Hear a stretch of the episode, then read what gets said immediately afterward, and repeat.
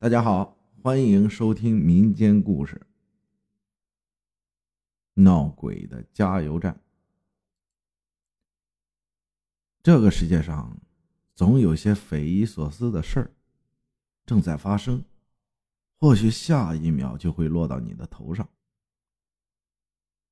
说完这句话，表哥把桌子上的红茶一饮而尽。转身，头也不回的离开了。我静静的靠在椅子上，回味他刚才讲过的故事。一层细密的汗珠从我的额头渐渐渗出，端茶杯的手变得酸软无力。表哥是一个货车司机，每天往返两百多公里运输海鲜。因为是活物的关系，必须保证时效。也正是因为这样，加班加点开夜车成了家常便饭。这对于一个有着二十年驾龄的老司机来说，的确也算不上什么。可是两个月前，他大病一场之后，毫无征兆地辞掉了工作，回了老家。我再见到他的时候，着实让我吃了一惊。原本两百多斤、身材魁梧的他，暴瘦了至少七十斤。深陷的双眼早就失去了神采，暗灰色的脸像极了大病初愈的人。细问之下，他道出了原委。这一切，还得从两个月前那次出车说起。那天。表哥很早就起来，装了满满一车的海鲜，运往两百公里外的县城。按照正常时间，至多中午他就可以到达了。可偏不凑巧，那天高速上发生了连环车祸。等他从高速上下来，已经晚上十一点多了。好在随身车带的氧气还能支应一阵子。趁着夜晚车不多。他开始一路狂飙。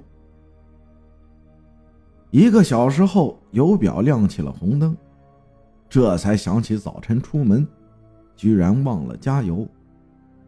好在前方不远就是一个加油站，这时候已经晚上十二点多了。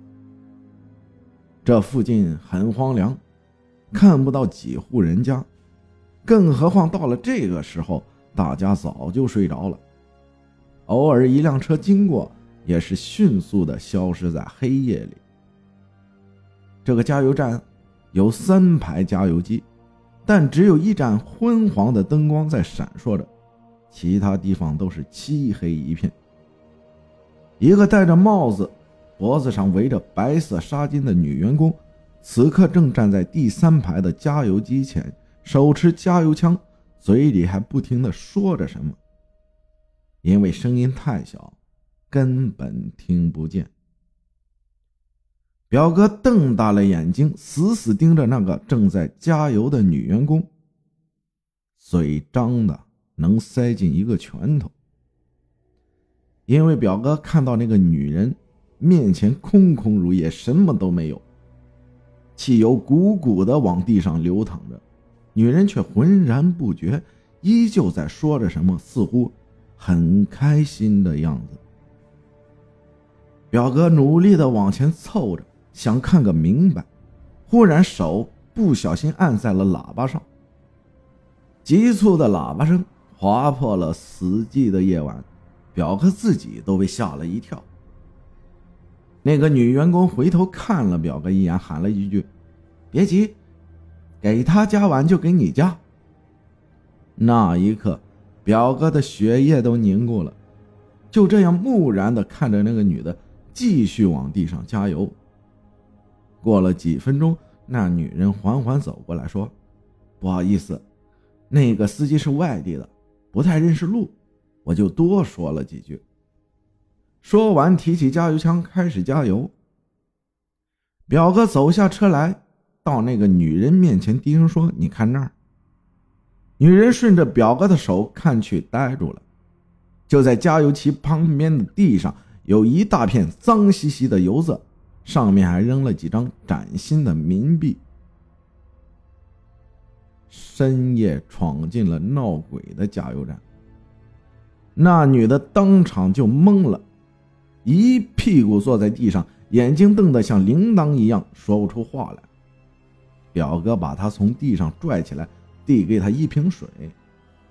女人一口气喝了精光，结结巴巴地说：“刚刚刚才明明有一个红色的雪佛兰轿车在加油啊！”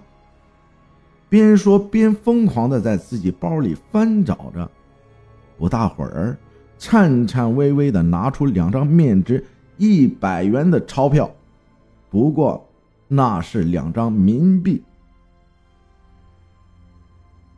表哥不知道死磕说什么来安慰他，那女人说：“大哥，你跟我一起进去查查监控好吗？出了这样的事。”我得给领导一个交代呀！看他楚楚可怜的样子，表哥实在不忍心拒绝，就和他一前一后的往屋里走去。走着走着，表哥忽然停了下来，他觉得心里像是被什么东西狠狠的刺了一下，全身的汗毛都立起来了，豆大的汗珠从脑袋上落了下来。因为就在刚才经过照明灯下面的时候，他看到那个女人居然没有影子，她的脚也悬在空中的。电光火石之间，表哥回过神来，大喊一句：“去你妈的吧！”掉头就往回跑，拉开驾驶室，打着火，一脚油门下去，汽车发出一阵巨大的轰鸣声，窜了出去。表哥看了一眼后视镜，好在那个女人还停留在原地，昏暗的灯光看不到她的脸，但是清晰的看到她的头弯成了一个不可思议的角度。天知道，那是一张怎样恐怖的脸呢？车子飞速的行驶着，表哥忐忑的心刚刚有些放松，就看到在不远的前面。一辆红色的雪佛兰轿车在缓缓的开着。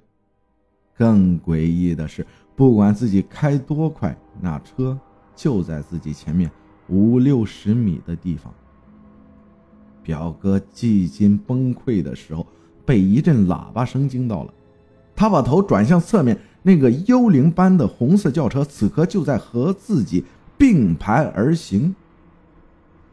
表哥大脑一片空白，只记得脚下死命的用力踩，那红色雪佛兰轿车慢慢的靠了过来，缓缓的降下了驾驶室的玻璃。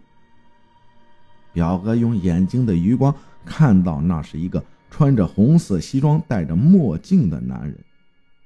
不同的就是他的脸都被烧焦了，满脸黑漆漆的，正望着自己。